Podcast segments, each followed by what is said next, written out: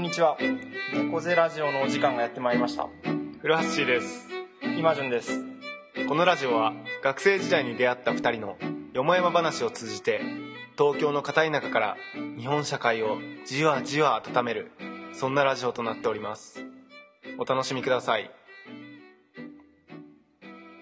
猫背ラジオ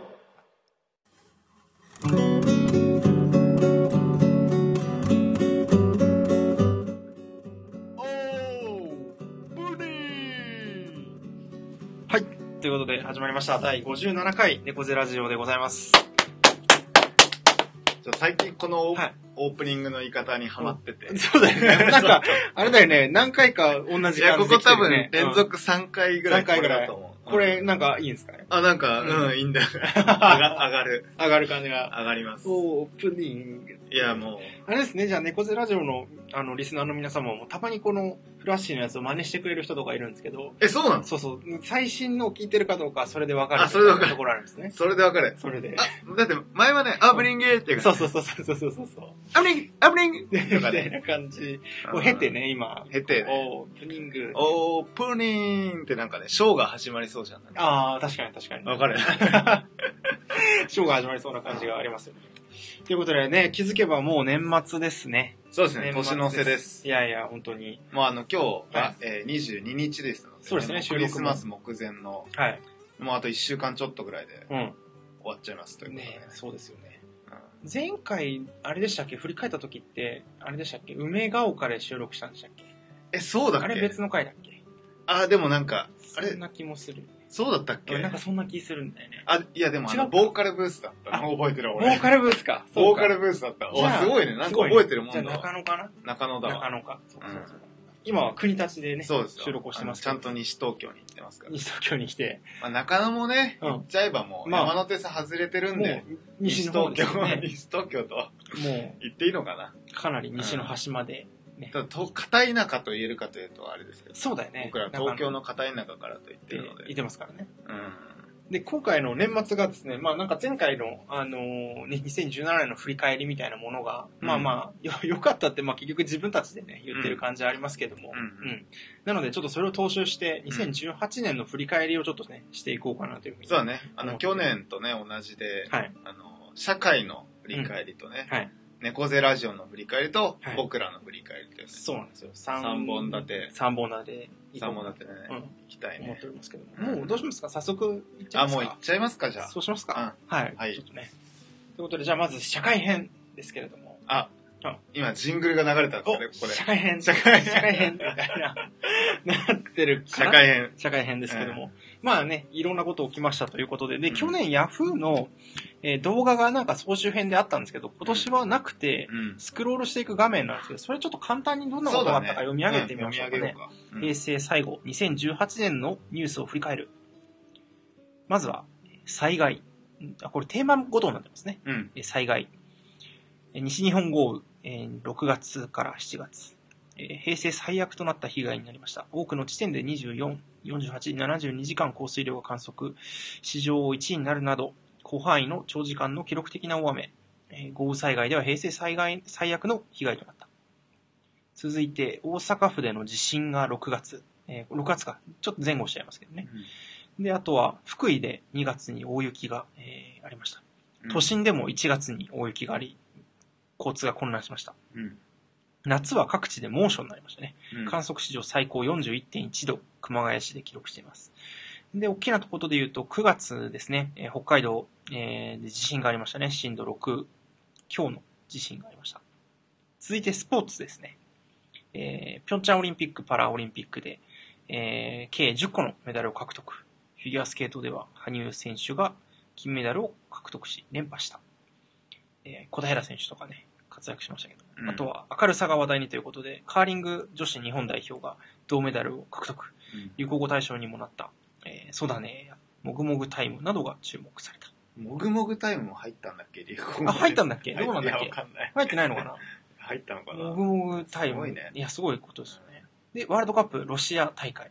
えークロアチアを下し20年ぶりに2度目の、あ、違う、えー日本はラウンド16でベルギーに敗れ、初のベスト8とはならなかった。えーあとね、えー夏の甲子園金足農業フィーバー、えー9月、えー大坂なおみ選手が、えーセリーナ・ウィリアムスを下し全米オープン初制覇ですねとあとはスポーツは不祥事もありましたということで、えーアメフトタックル騒動ボクシング山根会長問題、えーレスリングの、えー、栄コーチ栄さんのパワハラ問題などありました続いて社会ですね、まあ、ここが一番あの核になるところですけども、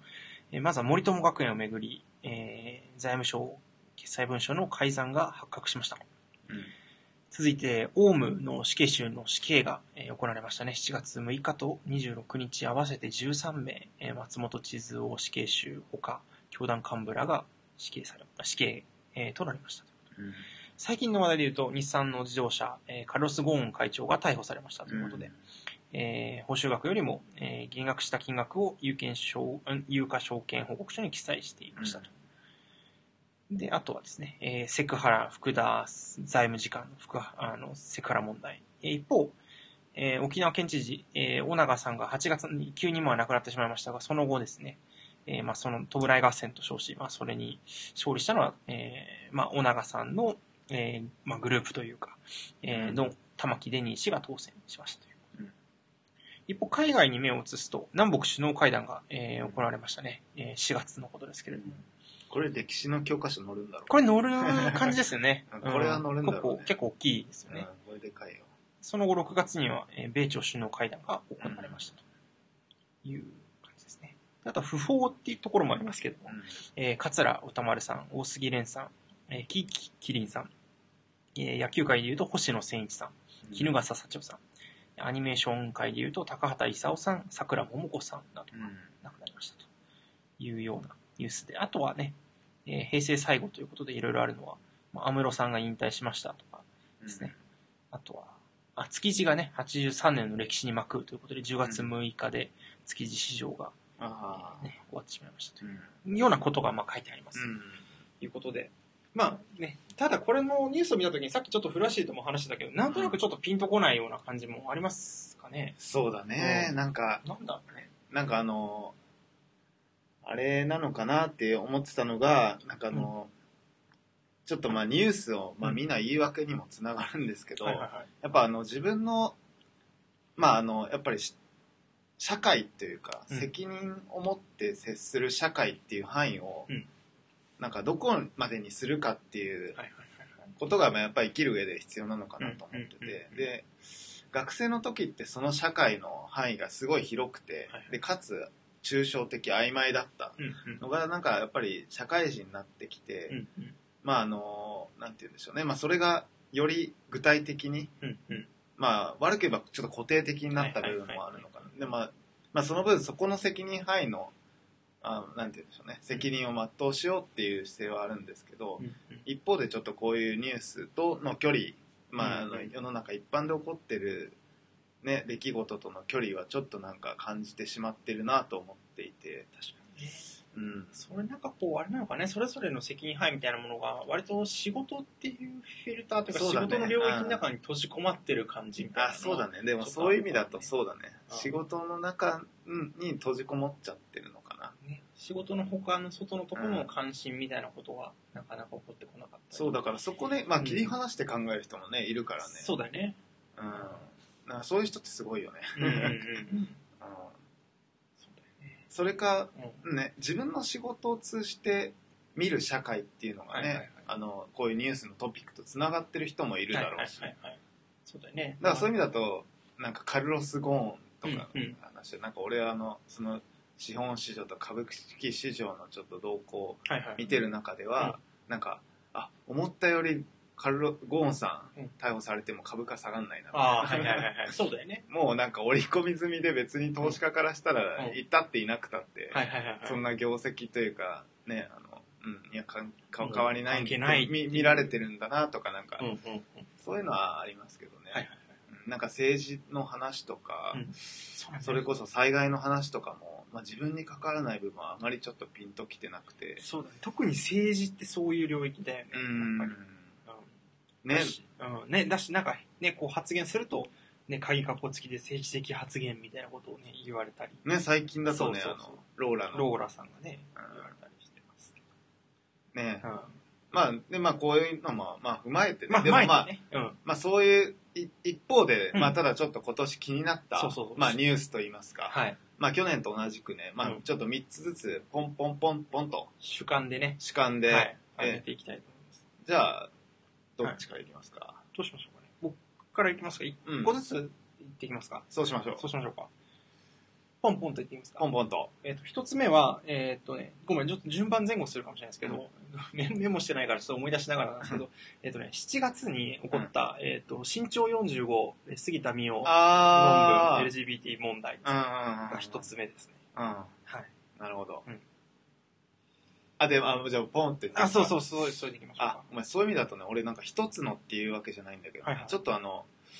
差別的な問題が今年ちょっと気になりまして、あーはいはいはいあの、まずあの、なんか大坂なおみが、うんあの、あアメリカの四大大会を制しましたけど、はいはいはいちょっとあの、まあなんかブーイング、アメリカで、まあ彼女はすごいアメリカで育ってるんで、むしろうん英語の方が堪能なタイプですけど、ーはいはいあ日本人だっていうだけでちょっと、ね、あの最後バンブーイングうんをアメリカっていう自分が育った場所で受けたりとかはね、いはい。まあ、あとは他のニュースで言うとなんか今あの外国人労働者を受け入れるためあーちょうのど法ね整備がはいはい。整ってるけど、外国人手厚くするんだったらなんか非正規雇用者はいはいはいとか、の法整備をもっと整えた方がいいんじゃないかとそうだか、ね。あとあれあだねの直近で言うと青山の,、うんあの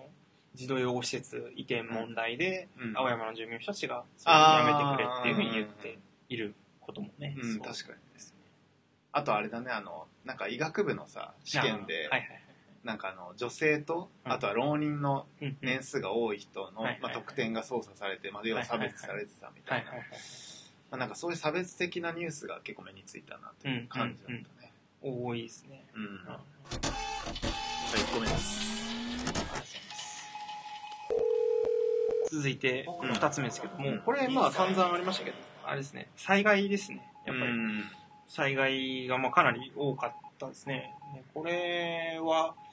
まあちょっとどう、あと、あとで、あれですけどね、どういう観点でこう災害捉えていくのかみたいなことをちょっと話せたらなとうんう思ん。思ってます。はい。俺2個目はね、うんあの、ユニクロが、うんあの同性婚を認めたというおニューススがあほっうて、ほうほうほまあそんな大きなニュースじゃないのかもしれないけど、いやいやいやまあなんかもう、社会がやらないなら、う。うんうん。まあ自分たちでやると。うんうん。で今はもうダイバーシティっていうかもうそれこそまあ会社にとって必要な人っていうのはうんうん。もうあのきょ取り合いの時代だからうんうん。なそういういわゆるまあ社会としての整備あの法整備を待たずしてうん会社の中でルールを作っはいはいてはいはいそういう人を呼び込もうとはいはいはい。いう姿勢っていうのはなんかうん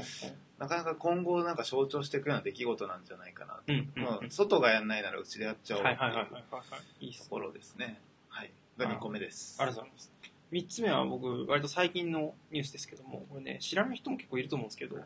フランスのネモですね、黄色いベストあー知らんな集団っていううんことなんですけど、それとか、まあ、あとちょっと辺野古の、えー移設基地に対して、えー土を埋めてるってことが、まあ、今現在進行中ですけども、その辺ちょっと重ねて、ちょっと話してみたいな。なるほどうん。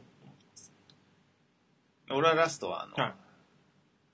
住んでよかった街ランキング1ほう位ほう赤羽、あ、赤羽が、最 近へーまあここれ、れいつ頃発表になったあもう最近あ最最近近なのあの、うん、ここ1ヶ月ののい話で、うんちょっとこれはあの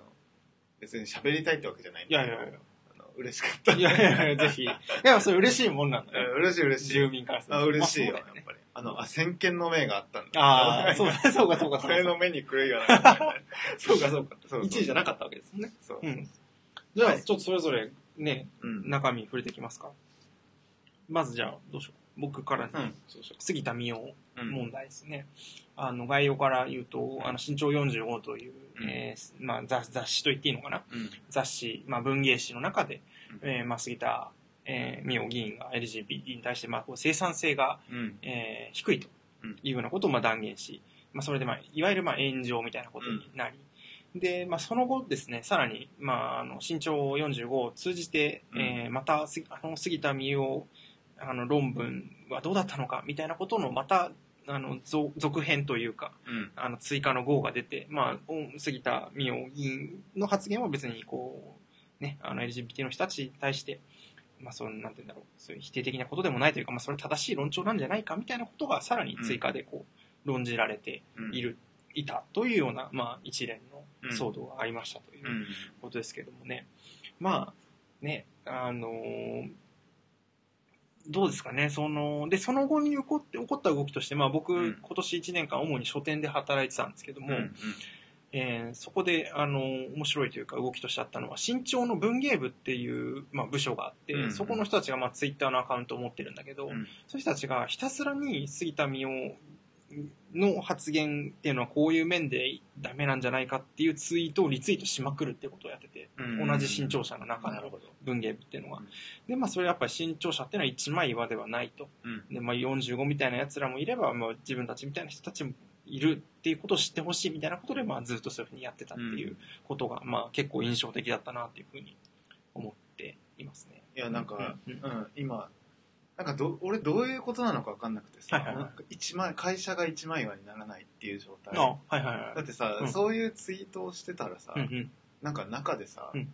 話し合いの場とか持たれないのかねあ、多分、で、その後、まあ、なんて言うんだろう。なんか多分こう、批判をされたと思うんだけどね、文芸部の人たちは。ああそうなうんだ、んうんうんうんあなるほどねあじゃあ勝手にやったんだ勝手にやったんだよね。あなるほどゲリラ的に。そういうことかそうそうそうそう。ゲリラ的にねそうそうそうそうそうそうそうそううんまあそれでもい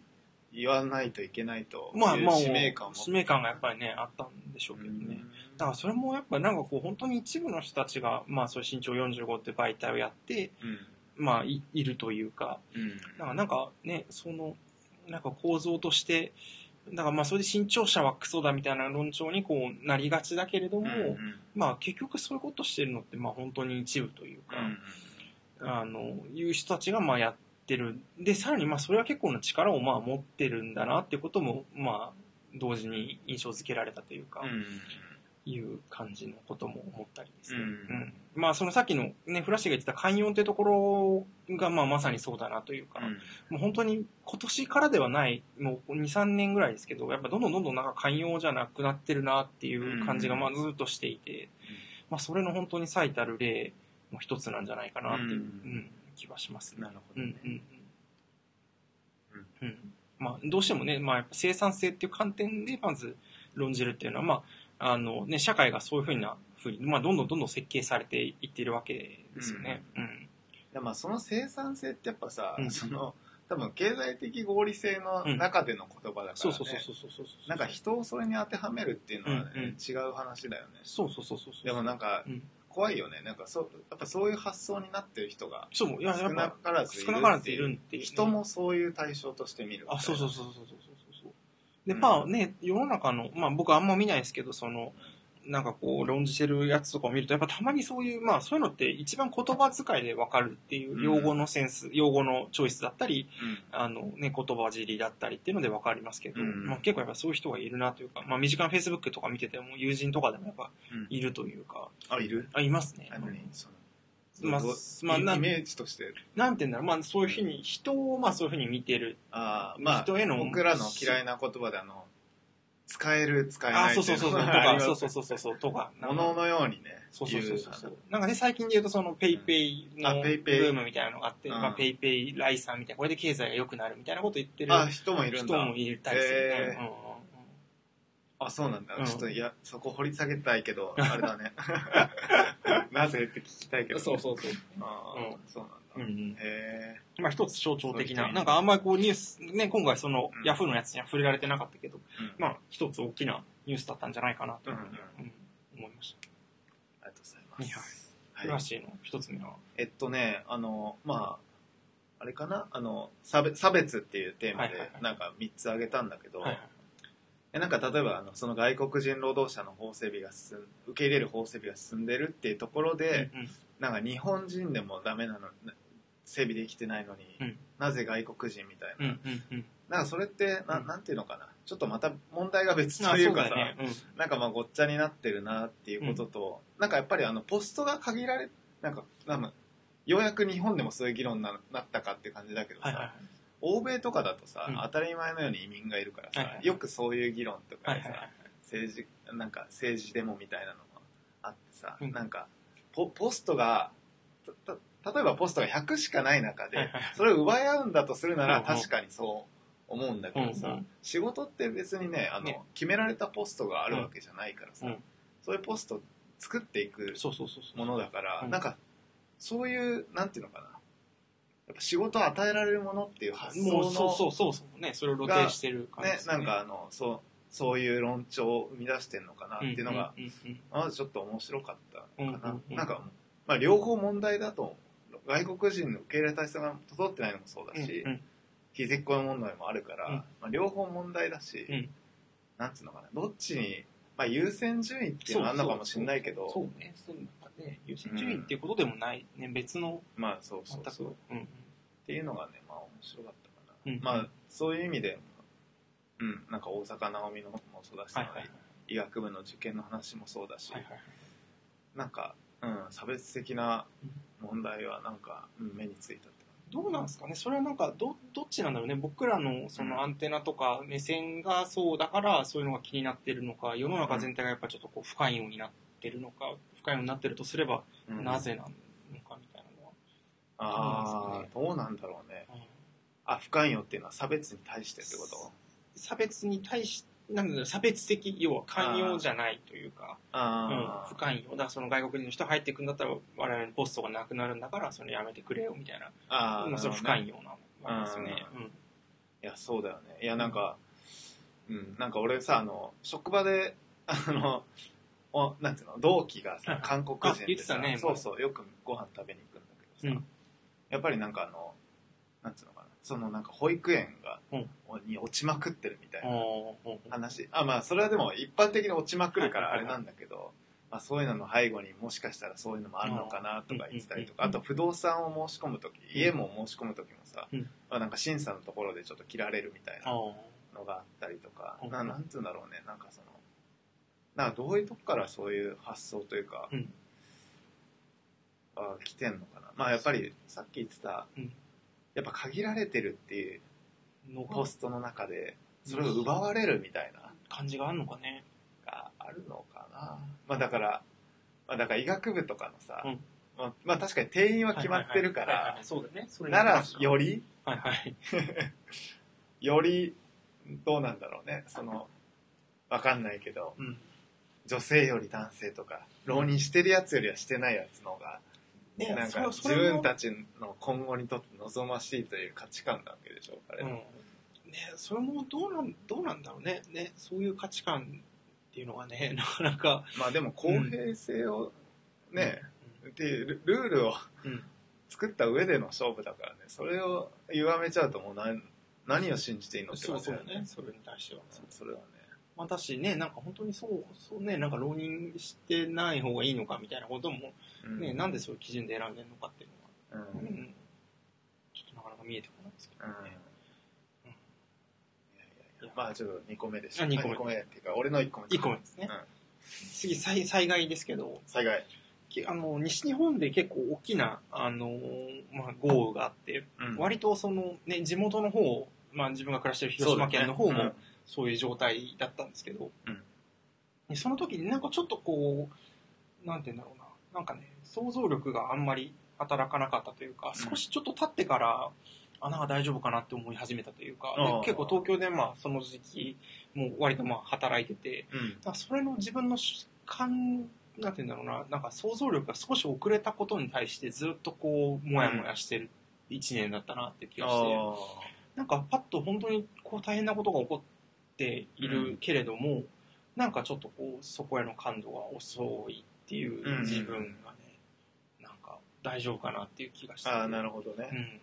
やっぱ振り返ってみると、うんすごい大きな出来事だったし、んもっと感度高くいいなければって今思ってるそうだねなんか実際行動ってことでもないけどなんかまあ本当に反応が遅れたっていう感じなんだよね、なんかネットとかで見てあまあ大変なんだろうなみたいなあこれでも結構大変だなみたいなのがじわじわちょっとなってったというか、なんかまあそれが広島でもそうだったらじゃあ他の地域への想像力って多分もっと落ちているし、うんまあ、さっき古橋が言ってたこととも関係するけど、まあ、災害とかが起きた時への関心みたいなものが少しなんかそんなので自分は大丈夫なんだろうかみたいなことを思ってますね、一方でなじゃあなんかすぐ行動しろとかなんかそういうことでもないんだけど、なんかちょっと大大丈夫かうん感じました確かにな、ね、だからやっぱりその、まあ、両方だろうねなんかやっぱそういうさ、うん自分にとってピンとくる情報をさ、うん普段から得られる状況になってるかっていうのとさ、うんうんそのまあ情報があってもそれに想像が働かなければただの情報だから、まあ、両方自分の感度が衰えてないかっていうね、うんうんうんうんその両方なんだろうね、そうねううんんそうねうんなんかまあその感度はさ、うん想像力っていう意味だとなんかなかなかねその時のやっぱ自分の心身の状態とかね、うんうんあの仕事の状態とか、うんうん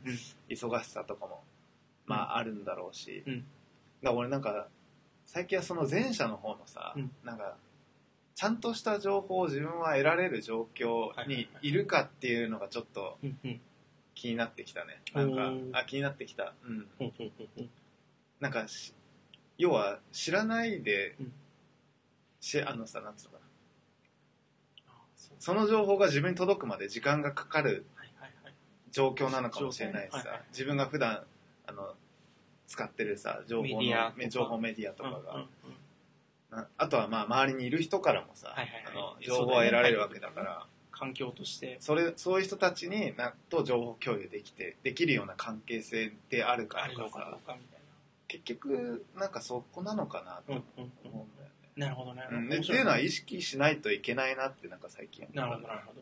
どうしてもね後者のその自分の想像力なうんにこう問題をそこだって思いがちだけれどもそうそうそう意外と、うん、そうだうんね、うんうん、面白いですねうそうんですねってのが2個目うん2個目、はいで僕は僕の2個目もう僕赤羽はもう別にいいのでいやいやいやいやいやいやあのユニクロはの,、いはいはあのい同性婚を認めるうんうん制度はいがはいはい整いました、まあ、これもさっき言ったうん通りなんだけど、うんうんうん社会がやらないなら自分たちがやろうと、はいはいそれがうん自分たちの組織を強くするために必要だったら、うんうんもうやっちゃおうっていう、うんうんその企業姿勢みたいなのは、うんうんなんて言うんでしょうねやっぱりもう国っていう一つの枠ではもう捉えきれない社会になってるのかなっていうのは、んんんを改めて、まあ、前から感じたけど改めて感じる象徴的な出来事だったなとうんうん思っていて、いやなんかもう例えば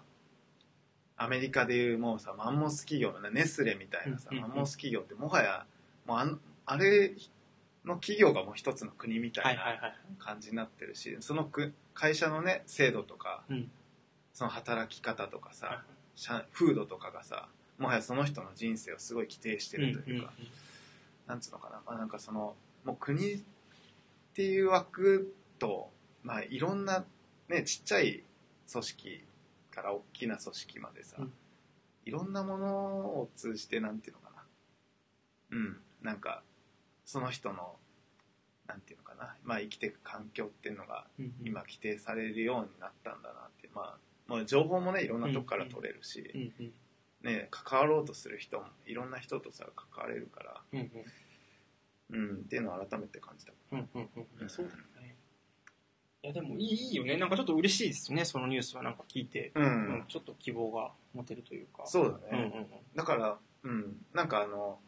ね、影山さんはいはい。の「 まあ、あのククロロムのッコクーヒーゆっくりそげ」を読んだわけなんですけはいど、はいはい。ねまあ、あの社会がやんないならうんうん。くるみまあ堂コ自分たーちヒからーとか、うんくるみ堂喫茶店でやってしまおうっていうのんん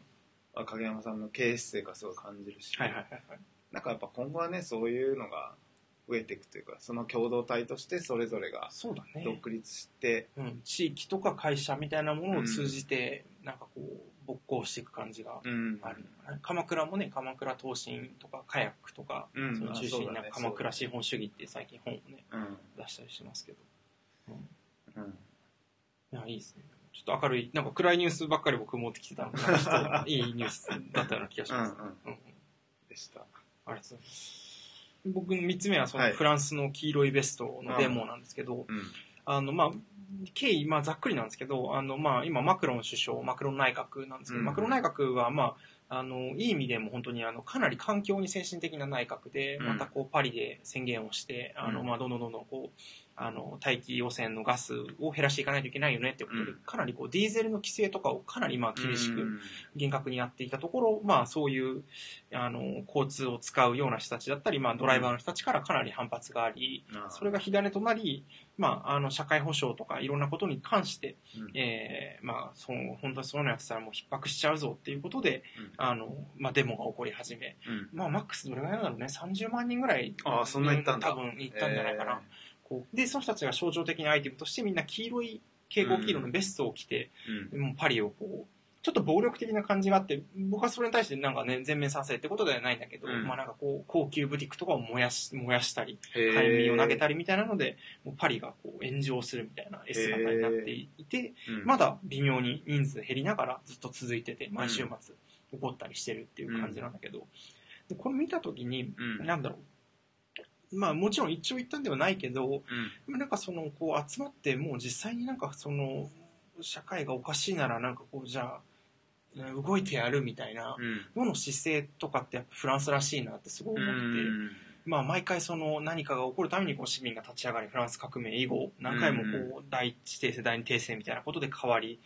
うこん確かにねう行動が起こってきたっていうのとやっぱ日本を対比どうしてもどうしてもこう比べてしまうとういうんか。なんかこう、で、さらにその、フランスの黄色いベスト問題って、要はなんかパリの中心に対する反中心アンチテーゼ、あ、反中心主義、なんか中心だけがこういい、あの、蜜吸ってんじゃねえよみたいな、あーこう割と周辺の人たちから、で周辺の人たちってまあ、要は車を使わないといけないとか、うんでパリってすごいこう今あの車を使わなくていいようなあの、うんこう交通網がかなりあの電車とかバスとかが発達してるんだけど、うんいやお前らはそれでいいかもしれないけど俺らは車使わないといけねえんだよみたいな、うんこの外側からのなんかこう反発みたいなのがあって、うんでそれに対してああそうだよねそうだよねっていう人たちもこう中の人たちも賛同して怒ってるっていう感じなんだけど、で日本で見た時に今まあこう辺野古が勝手にまあこう土が埋めあのね、埋め立てが起こってるみたいな時の、その周辺とか辺境みたいな、まあなんか、あえて鍵括付きで中心辺境みたいなフレームで見た時に、うんなんかその外側の人たちに対して僕らはどれだけ想像力を向けられて、それでどれだけこう、なんかアクションができるんだろうかみたいなのを、やっぱすごい比べてしまうなっていう、なるほどうねん、感じがありますね。うんうん。それこそねなんか今あのさっきも出たけどローラとかねはいはいはい。あとう村本馬ラジオの村本とかうんうん。なんか呼びかけてるけどねはいはいはい、そうそうそうそうそう。ね、あのホワイトハウスへのあの署名みたいなものもうん10万人集まったみたいな、あそうなんだそうそうそうそうへえそうそうそうあそれはもうお沖縄中心に署名をしてんのかななんかあなんかねでもフェイス全ブッ国クとか的にしてねんだこうオバマさんの時代に作られたなんかうんアメリカの一つの仕組みで、あそうなんだけど10万人集まったら一旦そのなんか政策をストップするっていう、へえそうそうそうなんかあ仕組みそがうなのあってそうそうそうへでえそれが今回の辺野古に関してもなんか適用されるんじゃないかみたいなあそうなんそだうそうじそうゃあ今本当渦中なんだまさにそうそうそうねそれが適用されるかどうかそうそうそうそう一旦なんかあじゃあトラン全プ面じゃ次な第くってとこかあそうそうそうそうそう、へー一旦なんかストップさせるみたいなでそれはずっとその仕組み自体は残ってるみたいなので、へうんうんうんうえんそれはしかも自国民じゃなくてもいいんだねだと思うけどただまあアメリカと関することだからね、なるほどねそうそうそうそうおそらくは、あうんあうんうん、そうそうそああなるほうどね、ん確かに、うん、そう全然想像力働かせてないわあれに関ういしやてはそうなんだよねうんそっちよりも、うんあの政治家があのあ政治家じゃないわ芸能人が政治発言をしたことに対する、はいあの叩く論調の方が気になっちゃってた、はいはいはいはいはいそれも気になるよねそれも そうそううんうんうんなんか本当あの韓国だとさ、うんむしろなんかねそういう発言をした方が人そう気が出るみたいなそうそうそうそうあえてするみたいな人もいるぐらいのそうそうそうアメねリカとかも全然アメリカそうだよするしねうん、なんか、その違いってね、どっから来んだうろんうとかね、思うよね。そうそうそうそうだし、あれは芸能人の人たちに限らないなと思うよね。職場とかでもさ、なんかこう、辺野古がうんちゃらみたいなこと言った時点で、あ、ちょっとこの人とは距離を置こうみたいな空気うんまあがね醸成されがちといううんか、うん。話さないよね、そういうのね話さないよね。うんうん。そういそや不う。思議だよな、本当に。うん。本当政治のことはなんかタブーみたいな空気がね、うん。ずっとあるよね。なんでなんだろうね。やっぱ、うん。不思議だわ。 うん。いや、そうなんだよ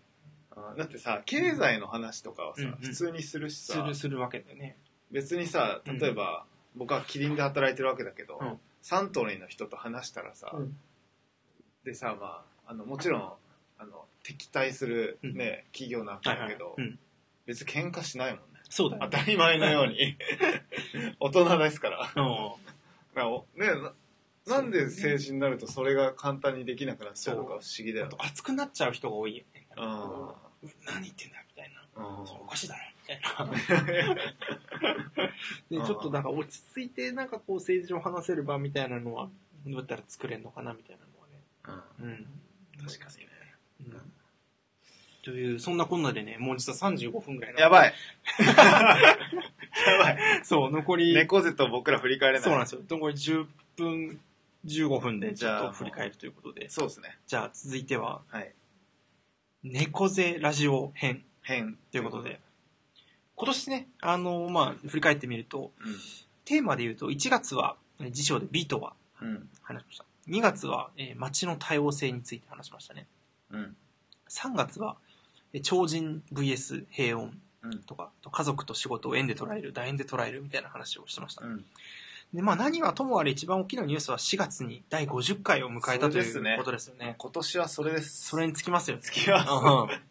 うんで、その後3回、うんあの、リスナーの皆様からのメッセージをジングルとして使わせていただいたというようなことがありましたね。うんで、その間で言うと、あのね、歌で言うと、初めてまあ、こう、歌のウィリアム・ブレイクの、あの、オあーール・イズ・オブ・イノセンスの役をしてみるっていう。これすごいちょっと印象的。これすごい。よかったこれ良かったですうんね。これよかったうん。これ象徴的でしたね。うんで、あとはフラッシーがね、個人的にはぎっくり腰になったりしてましたね。あそうですよはい。 ちょっと個人の振り返個り人の振り返り触れとかまですすね。で、依存とは、えーを7月に話したり、うんあとこれも覚えてますけどね、8月に自分を表す9つのキーワーあドを出してみまーうしんたうね。ん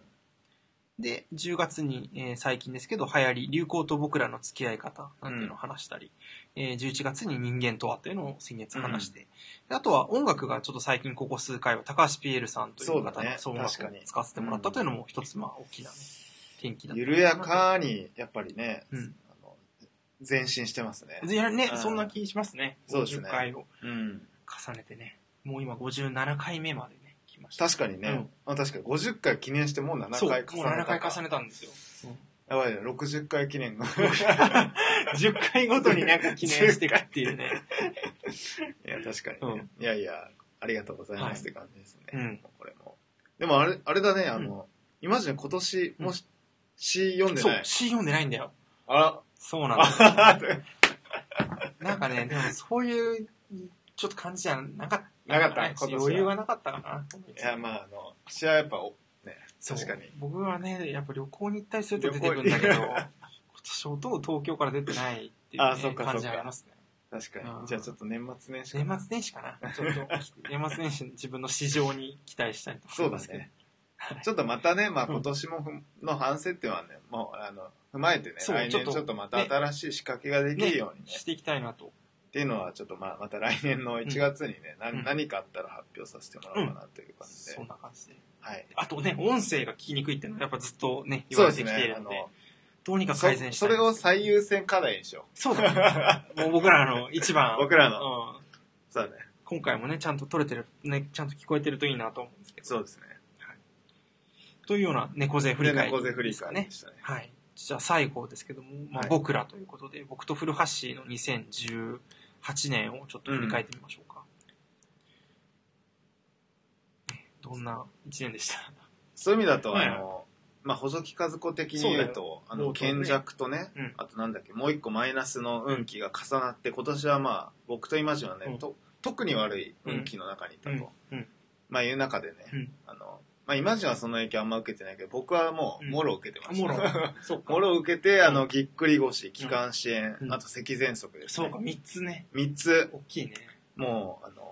身体に来た感じだね。身体に来て、あの、僕、今年の一時、あの、はい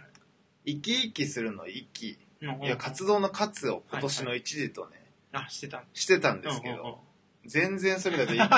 全然生き生きしてないしてない。ううんん。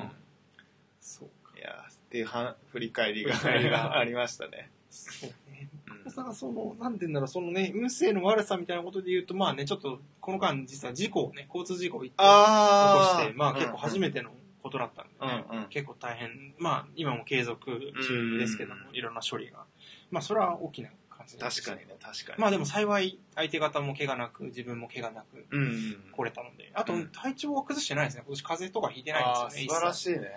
怪ね我もしてなそい。れはもう一番大事ありましうた。ん健康は基盤基盤。いや本当に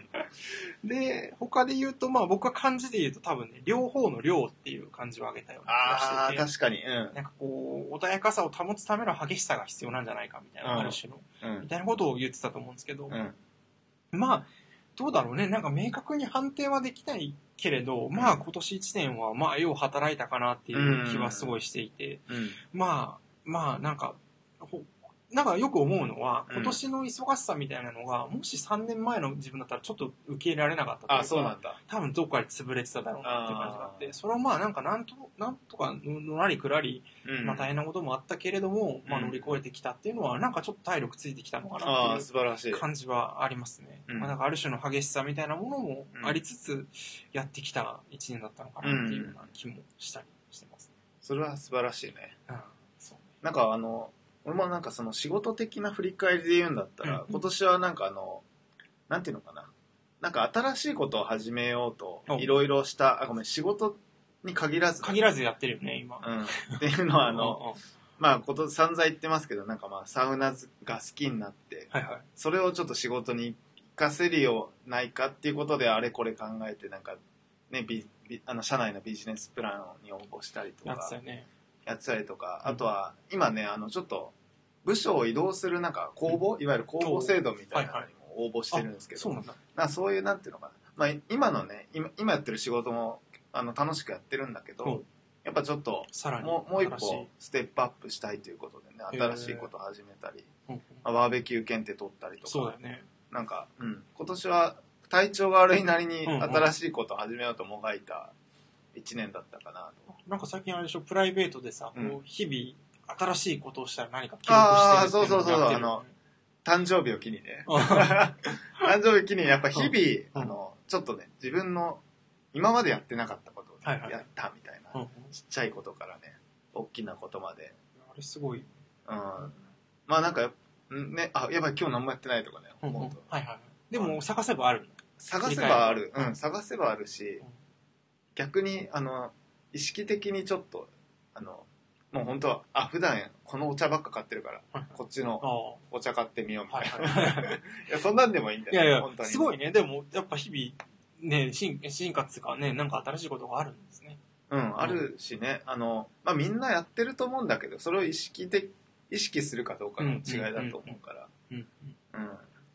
かな、うん。まあ、これはちょっと、そう。また習慣化していくと強いですね。それはそうだねう、んなんか、うん。やっぱ停滞してると、な変化がないっていうのはね、やっぱうんちょっと衰退していってしまう気もするから、うんうんなんか、うん、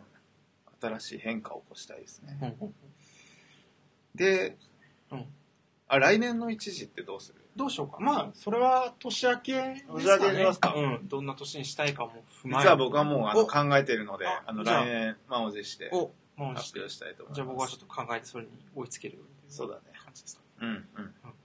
ということで一旦ちょっと区切りますか。そうですね最後エンディングに向けて。はい。ありがとうございあますりがとうご。ざいます。はい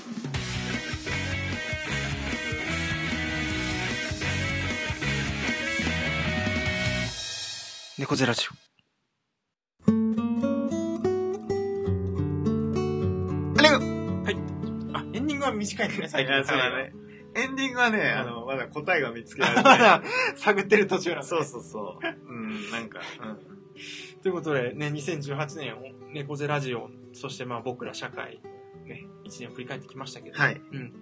皆さんはね、どういう年でしたでしょうかね。そうだね。うんあの、まあ、僕らと同い年だとね、そうあの、そうですよ。 29歳、そう。まあ、あのん、誕生日迎えてる方ですね。29歳でうん、ね、もう来年平成最後で、そう。で30 30歳にちょなっとると。節目な感じあるよね。いや、節目ですよ、うん節目です、うん節目ですうん。えだからね、まあ、あの、今年、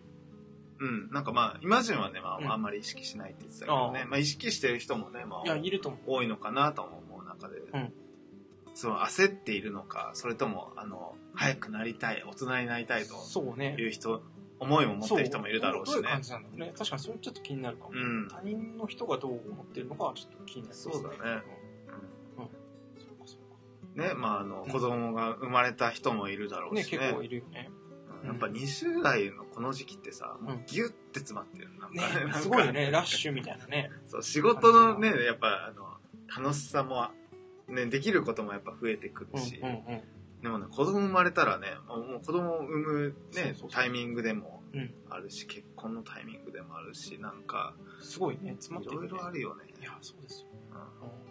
だからそういう意味だとちょっとずつね僕らの同世代もねなんかそうそうそう道が分かれてそうき分かたれというかまあ、また重なるのかもしれないけど、そうちょっとそういう感覚があるねあるねなんかちょっと分かれて、うんそれぞれの道に入ってた感じがありますねありますよね、 うんうんまあ、ますますなんか自分はちょっとねこう特殊な小道に入っていってる 感じ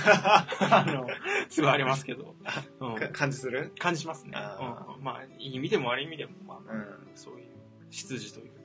いやなんか俺はあの今工房でさなんかまはあいずっと前から言ってる CSV ってとこにおさうはい出してるわけなんだけあどそうなんだね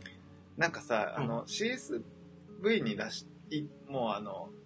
今今財務はいはいはいやってるんですけどん財務のバックグラウンドを持ってさ行くっていうルートはさうんないわけようちの会社あには。そうなんだでなったらそのバックグラウンドを持ってうんどういう仕事をしていくかっていうのはさもううんもし行けたらだけど、うんもうそっからはもう自分で考えて答えを見つけていくしかなくて、うんうんうんうんなんか今じゃもうそういう働き方してるんだろうけど、はいはい僕も早くそういうはい働,、はいはいはい働き方というか生き方をしたいなと思っうて、んうんうんうんなんか、